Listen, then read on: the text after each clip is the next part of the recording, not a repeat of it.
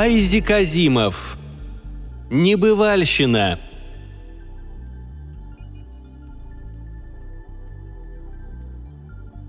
Первый приступ тошноты миновал, и Ян Прентис воскликнул. «Черт возьми, ты же насекомое!» Это звучало как констатация факта, отнюдь не как оскорбление. И нечто, сидевшее на рабочем столе Прентиса, подтвердило. «Разумеется». В нем было около фута росту. Тонюсенькое, со стебельками, ручками и кочерышками ножками. Оно казалось маленькой неумелой пародией на разумное существо – и ручки и ножки брали свое начало в верхней части тела. Ножки были длиннее и толще, чем ручки, длиннее, чем само туловище, и в коленях переламывались не назад, а вперед. Нечто сидело на этих своих коленях, и конец его пушистого брюшка почти касался поверхности стола. Времени, чтобы подметить все эти подробности, у Прентиса было хоть отбавляй. Нечто вовсе не возражало, чтобы его разглядывали – Казалось, оно привыкло вызывать восхищение, привыкло, чтобы им любовались. «Откуда ты взялось?» Задавая свой вопрос, Прентис был не слишком уверен, что поступает здраво. Пять минут назад он сидел себе за машинкой, неторопливо выстукивая рассказ, обещанный Хорасу W. Брауну еще для прошлого номера журнала «Небывальщина и чертовщина». Настроение у Прентиса было самое обыкновенное – Чувствовал он себя превосходно, и умственно, и физически. И вдруг какая-то часть пространства тут же рядом с машинкой замерцала, заклубилась и сконденсировалась в этот нелепый кошмар, свесивший блестящие черные ножки над краем стола. «Я – Авалонец», – высказался кошмар. «Из Авалона, другими словами». Крошечное его личико заканчивалось роговыми челюстями. Пара качающихся трехдюймовых антенн поднималась из прыщей над глазами. Фасеточные глаза сверкали множеством мелких граней, и не было даже и признака ноздрей. Естественно, их нет, пришла неясная мысль. Оно должно дышать отверстиями в брюшке. Стало быть, и говорить оно должно брюшком. Или, может, с помощью телепатии? «Авалон?» – зачем-то переспросил Прентис, а про себя подумал. «Авалон? Страна эльфов из времен короля Артура? «Разумеется», — подтвердило создание, непринужденно отвечая на мысль. «Я эльф». «Нет, нет!» Прентис поднял руки к лицу, прижал их, но когда отнял, увидел, что эльф по-прежнему тут, и ножки его постукивают по верхней доске стола. Прентис не был ни алкоголиком, ни психопатом. Напротив, соседи считали его весьма прозаической личностью. У него был приличный животик, Заметные, хоть и не очень, остатки волос на черепе, привлекательная жена и деятельный десятилетний сын. Конечно же, соседи пребывали в полном неведении, что взносы за дом он выплачивает, сочиняя фантастические рассказы для второсортных журналов. До сих пор, однако, тайный этот порог никогда не отражался пагубно на его психике. Само собою, его жена не раз укоризненно качала головой – Мнение ее сводилось в сущности к тому, что он растрачивает и даже извращает свой талант. «И кто только это читает?» — говорила она. «Демоны, гномы, эльфы, детские сказочки!» «Ты совершенно не права», — ответствовал ей Прентис. «Современные фантазии представляют собой вольные и, если хочешь, утонченные переработки народных мотивов. Под маской нереальности нередко кроется острый комментарий к злободневным событиям — Бланш пожимала плечами. «Кроме того», — добавлял он обычно, — «за фантазии платят, и неплохо платят, не так ли?» «Может и так», — отвечала она. «Но как было бы славно, если б ты перестроился на детективы. По крайней мере, мы могли бы сказать соседям, что ты зарабатываешь на жизнь». Прентис застонал, беззвучно, про себя. Ведь Бланш могла войти в любую минуту и застать его разговаривающим с самим собой — нет, это все-таки слишком реально для сна. Вероятно, галлюцинация. Уж после такого позора волей-неволей придется переключаться на детективы. «Вы заблуждаетесь», — сказал эльф. «Я не сон и не галлюцинация». «Почему же ты не исчезаешь?» — спросил Прентис. «Дайте срок, исчезну. Перспектива поселиться здесь навсегда мне совсем не улыбается. Но вам придется последовать за мной», Мне? Придется? Черт побери, по какому праву ты распоряжаешься мной?» «Если вы полагаете, что это вежливо так обращаться с представителем древней культуры, то остается лишь пожалеть, что вы не получили хорошего воспитания». «Какая там древняя культура?» Он хотел было добавить. «Просто плод моего воображения». Но он слишком давно начал писать для того, чтобы скомпрометировать себя подобным штампом. «Мы – насекомые», – молвил эльф свысока.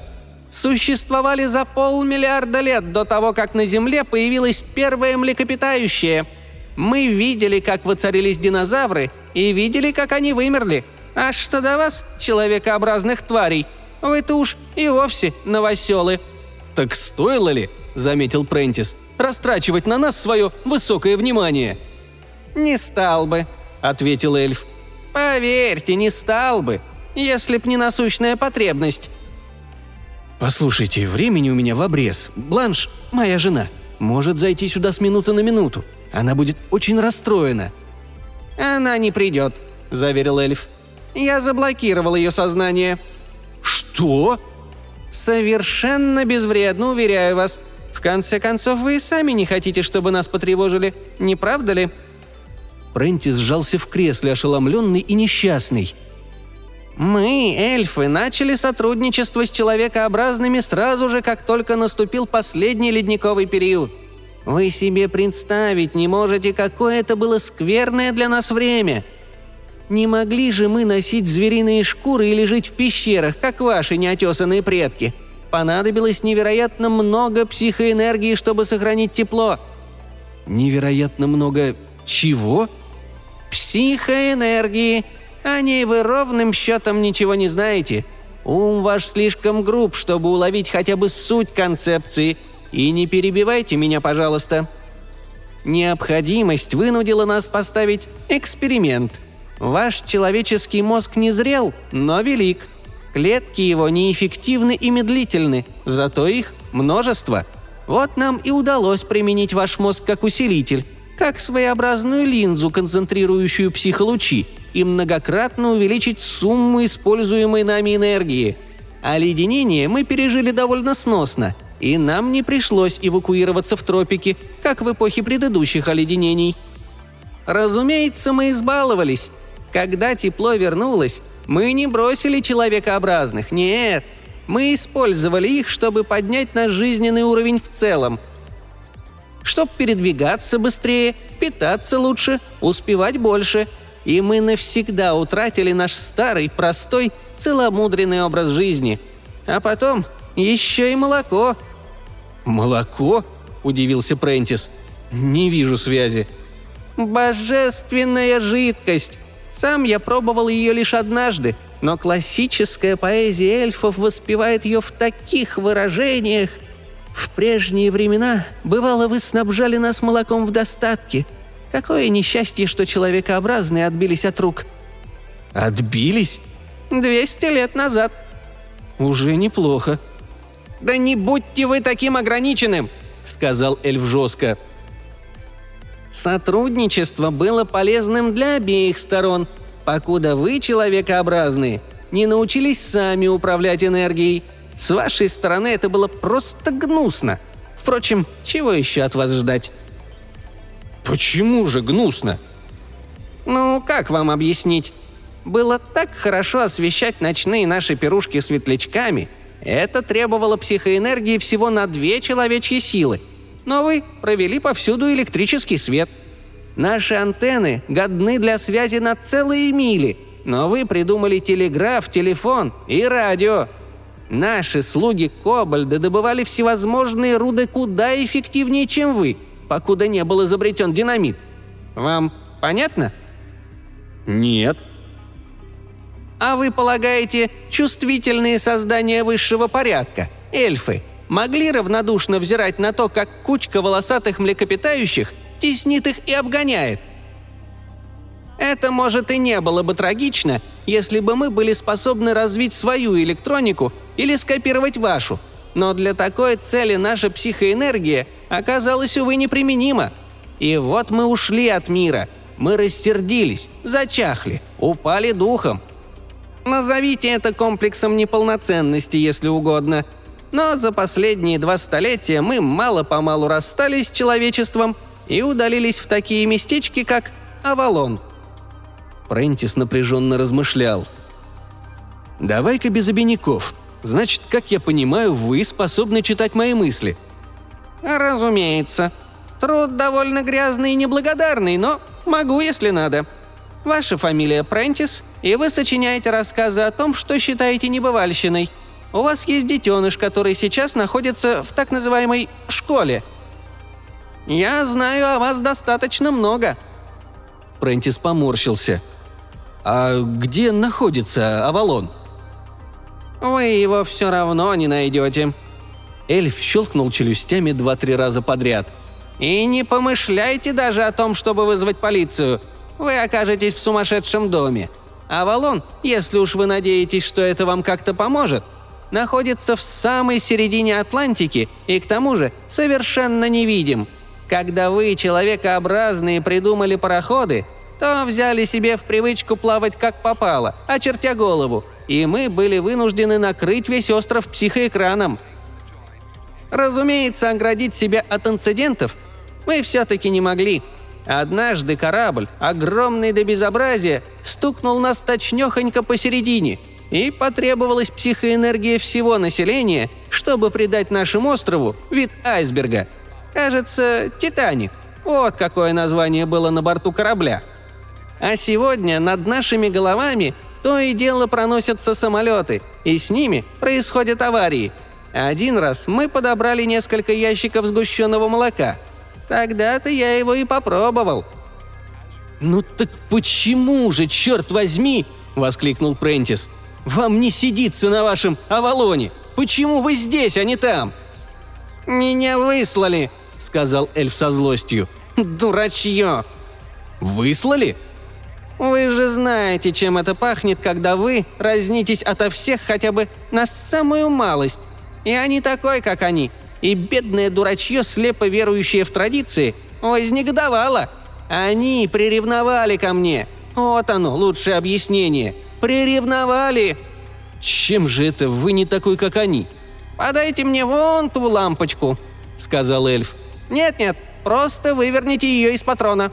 Содрогнувшись от отвращения, Прентис сделал, что ему было велено, и передал лампочку в лапки эльфа – тот осторожно, пальчиками тонкими и гибкими, словно усики, коснулся цоколя снизу и сбоку. Нить накаливания слабо засветилась. «Боже милостивый!» – вымолвил Прентис.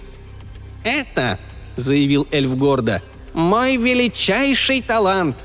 Я говорил вам, что мы, эльфы, не способны применять психоэнергию к электронике, зато я, я могу. Я не просто заурядный эльф. Я мутант, суперэльф. Новая ступень в нашей эволюции. Этот накал, как вы понимаете, возник лишь благодаря активности собственного моего мозга. Теперь взгляните, что получится, когда я использую ваш как линзу. И едва он произнес это, лампочка раскалилась до бела, на нее стало больно смотреть. Где-то внутри, глубоко под черепом, у Прентиса возникло смутное, но отнюдь не противное ощущение сродни щекотки. Лампочка погасла, и эльф положил ее на стол позади машинки. «Я еще не пробовал», — сказал он горделиво, «но подозреваю, что сумел бы даже расщепить ядро урана». «Но постойте, чтобы зажечь лампочку нужна энергия. Нельзя же просто взять ее и...» «Я ведь говорил вам, психоэнергия», «Великий Аберон, ну постарайтесь же понять, человекообразный!» Прентис чувствовал растущее беспокойство, но ограничился осторожным вопросом. «И что вы намерены делать с этим вашим даром?» «Вернуться в Авалон, разумеется. Я мог бы предоставить дурачье их собственной судьбе, но эльфам не чужд известный патриотизм. Мы вернемся обратно вместе, вы и я», но постойте!» «Подумать только!» – продолжал эльф, раскачиваясь взад и вперед в своего рода экстазе. «Наши ночные пирушки на волшебной лужайке озарит причудливое сияние неоновых трубок. В свои летающие тележки мы впрягали раньше осиный рой. Теперь мы приспособим к ним двигатели внутреннего сгорания. Когда наступало время спать, мы завертывались в листья. Теперь мы покончим с этим обычаем, построим заводы по производству матрасов. Мы заживем, доложу я вам. А они, которые меня выслали, будут ползать передо мной на коленях. «Но я не могу отправиться с вами», – заблеял Прентис. «У меня обязательства, у меня жена и ребенок. Вы же не станете отрывать человека от его... от его детеныша? Не станете, правда?» «Я не жесток», — сказал эльф, уставив свои глазища прямо на Прентиса. «У меня нежная душа эльфа. Однако, есть ли у меня выбор? Мне необходим человеческий мозг, чтобы сфокусировать его на стоящих передо мной задачах, или я ничего не свершу. И вовсе не всякий человеческий мозг пригоден для этой цели». «Почему же не всякий?» «Великий Аберон, ну пойми же ты, существо! Мозг это тебе не пассивный кусок дерева или камня. Чтобы принести пользу, он должен вступить в сотрудничество. А сотрудничество возможно только если сам мозг уверен, что мы, эльфы, действительно способны им управлять. Я могу, например, использовать твой мозг, но мозг твоей жены был бы для меня бесполезен. Понадобились бы годы, чтобы она поняла, кто я и откуда. «Это черт знает что!» – оскорбился Прентис. «Уж не хотите ли вы убедить меня, что я верю в сказки? Считаю своим долгом сообщить вам, что я полный рационалист». «Неужто? Когда я впервые тебе явился, у тебя мелькнуло было сомнение по части снов и галлюцинаций. Но ты говорил со мной, ты принял меня как факт. Твоя жена, наверное, завизжала бы и забилась в истерике». Прентис молчал. Он не мог придумать никакого ответа. «В том-то и горе», — признался эльф уныло. «Практически все вы люди позабыли о нас с тех самых пор, как мы вас покинули. Ваши умы закрылись для нас, сделались бесполезными. Конечно, детеныши ваши верят еще в легенды о маленьком народце, но их мозги недоразвиты и годны лишь для самых простых процессов. Повзрослев, они тут же теряют веру. Честно, я не знаю, что бы я делал, если б не вы, писатели-фантасты». «Что вы имеете в виду?» «Вы принадлежите к тем немногим взрослым, которые еще способны поверить в наше существование. Ты, Прентис, более всех других. Ведь ты сочиняешь свои фантазии вот уже 20 лет». «Вы не в своем уме. Я вовсе не верю в то, что пишу». «И не хочешь, а веришь.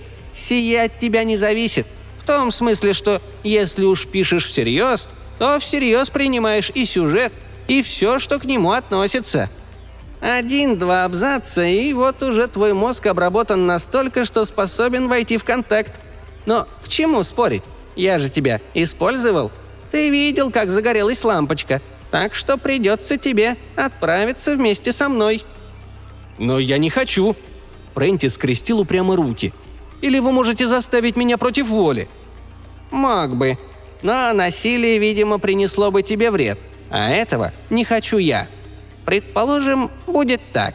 Или ты отправишься со мной добровольно, или я пропускаю ток высокого напряжения через твою жену.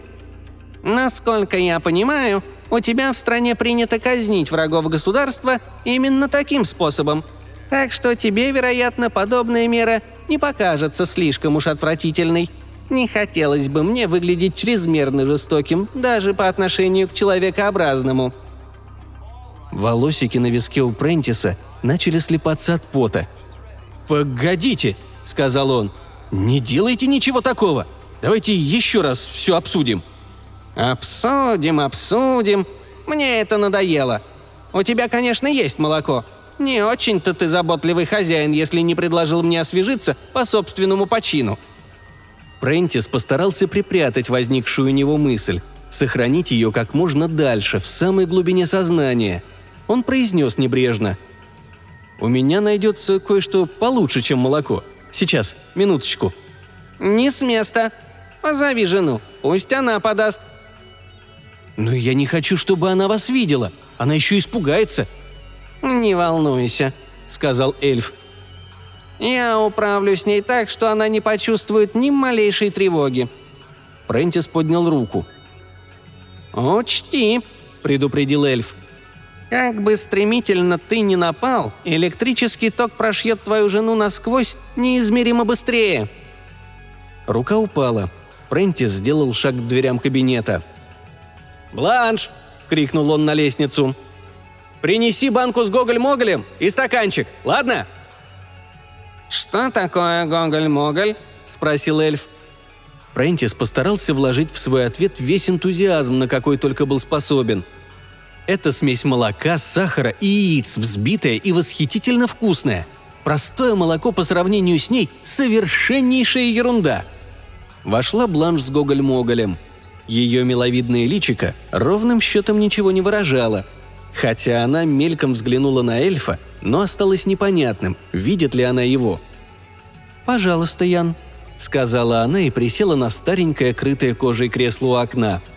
Руки ее безвольно упали на колени.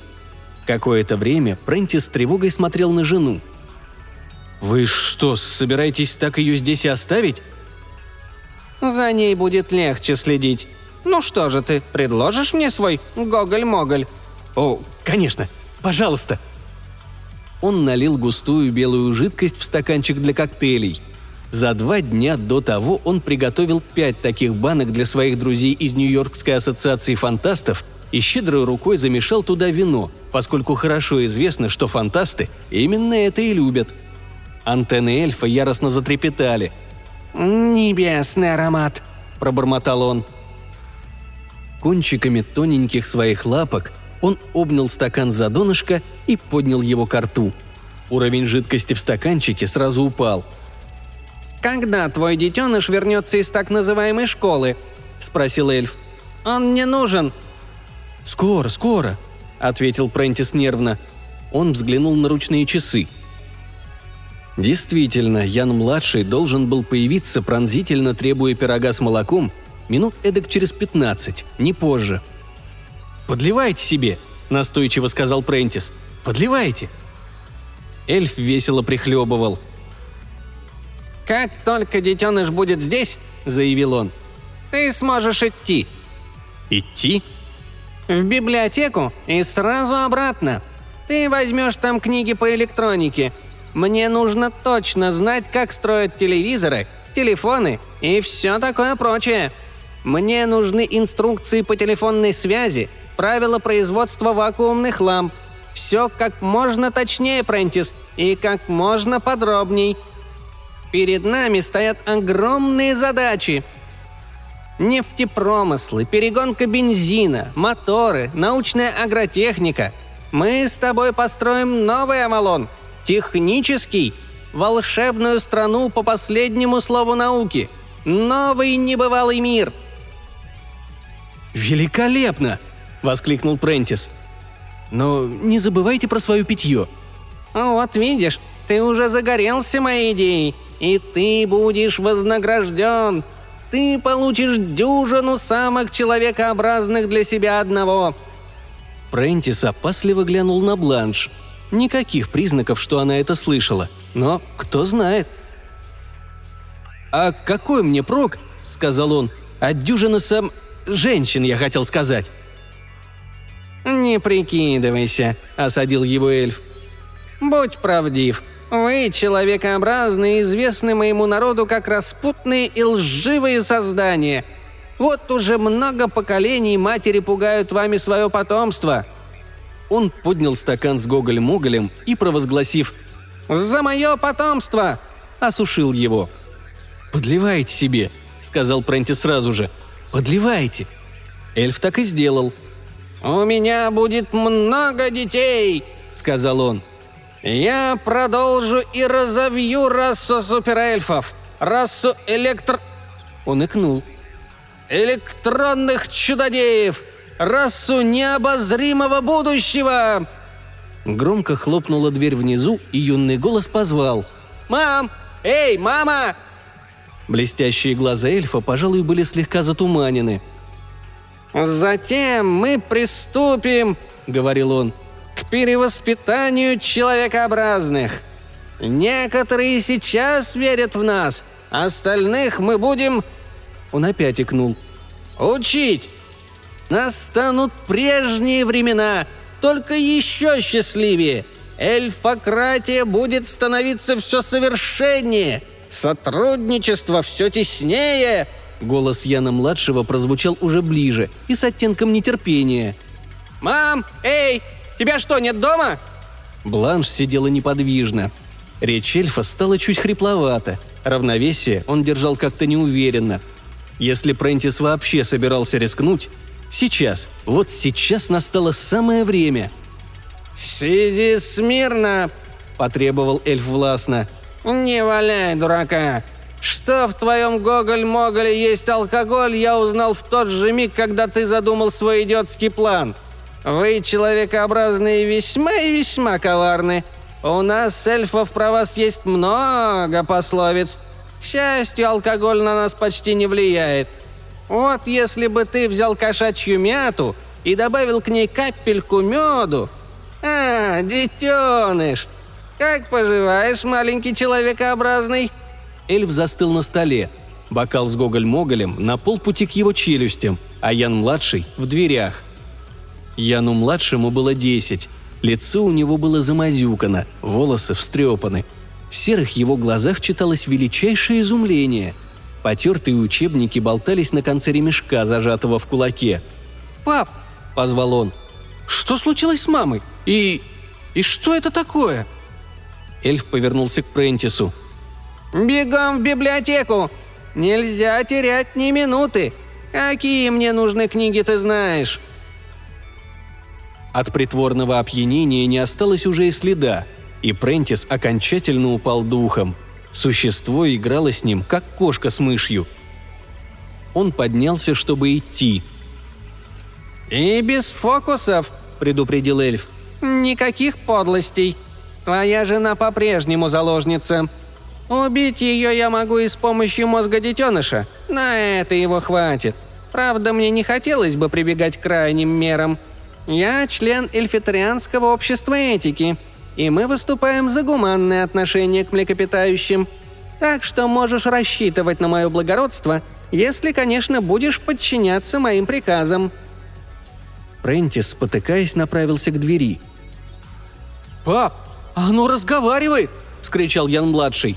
«Оно грозится, что убьет маму! Эй, не уходи!» Прентис был уже за порогом, когда услышал, как эльф сказал – «Не пялься на меня, детеныш. Я не причиню твоей матери вреда, если ты будешь делать все точно, как я скажу. Я эльф, волшебник и чародей. Ты, разумеется, знаешь, кто такие волшебники». И Прентис был уже на крыльце, когда услышал, как дискант Яна-младшего сорвался на резкий крик. Мощные, хоть и невидимые вожжи, тянувшие Прентиса из дому, вдруг порвались и исчезли – он бросился назад, вновь обретая контроль над собой и взлетел вверх по лестнице. На столе лежал сплющенный черный панцирь. Из-под него сочилась бесцветная жидкость. «Я его стукнул!» – всхлипывал Ян-младший. «Стукнул своими книжками. Оно обижало маму». Понадобился час, чтобы Прентис понял, что нормальный мир потихоньку возвращается на место, и что трещины, пробитые в реальности созданием из Авалона, мало-помалу затягиваются. Сам эльф превратился уже в горстку пепла в печи для мусора на заднем дворе, и о нем напоминало теперь лишь влажное пятно под столом. Бланш была еще болезненно бледна, говорили они шепотом. «Как там Ян-младший?» – спросил Прентис. «Смотрит телевизор». «С ним все в порядке?» «О, с ним-то все в порядке. Зато меня теперь неделями будут мучить кошмары. «Знаю, меня тоже, пока мы не заставим себя выбросить все это из головы. Не думаю, чтобы здесь еще раз появилось что-нибудь... что-нибудь подобное». «Не могу передать тебе», — сказала Бланш. «Какой это был ужас! Я ведь каждое его слово слышала, даже пока была еще внизу, в гостиной». «Телепатия, видишь ли». «Просто двинуться не могла и все. Потом, когда ты вышел, я набралась сил чуть-чуть пошевелиться, а потом Ян-младший шарахнул его, и я тотчас же освободилась. Не понимаю, как и почему». Прентис ощутил своеобразное мрачное удовлетворение. А я, пожалуй, знаю, в чем тут дело. Я был под его контролем, поскольку допускал, что он существует на самом деле. Тебя он держал в повиновении через меня, а когда я вышел, он решил, что пришла пора переключиться с моего мозга на мозг Яна-младшего. Это и была его ошибка. «Почему же ошибка?» – спросила Бланш. Он считал само собой разумеющимся, что дети, все без исключения, верят в эльфов и волшебников. Он заблуждался. Сегодняшние американские дети ни в каких волшебников не верят. Они просто никогда о них не слышали.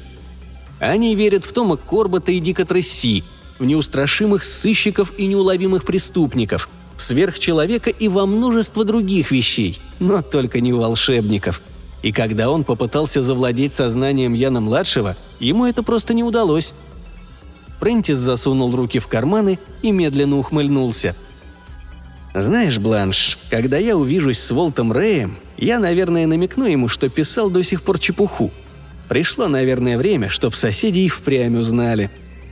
Ян-младший, держа в руке огромный бутерброд, забрел в кабинет к отцу в погоне за недавним, но уже тускневшим воспоминанием. Папа то и дело похлопывал его по спине, и мама совала ему пирожки и печенье, а он уже забывал почему. Там на столе сидело какое-то чучело, которое могло разговаривать. Все случилось так быстро, что сам он ни в чем не успел разобраться – он пожал плечами и глянул туда, куда ударил луч предвечернего солнца, на частично уже напечатанную страницу в машинке, затем на стопку бумаги, ожидавшую на столе. Прочел немножко, скривил губы и буркнул. «Ха, опять чародеи, небывальщина, детские сказки». И убежал на улицу.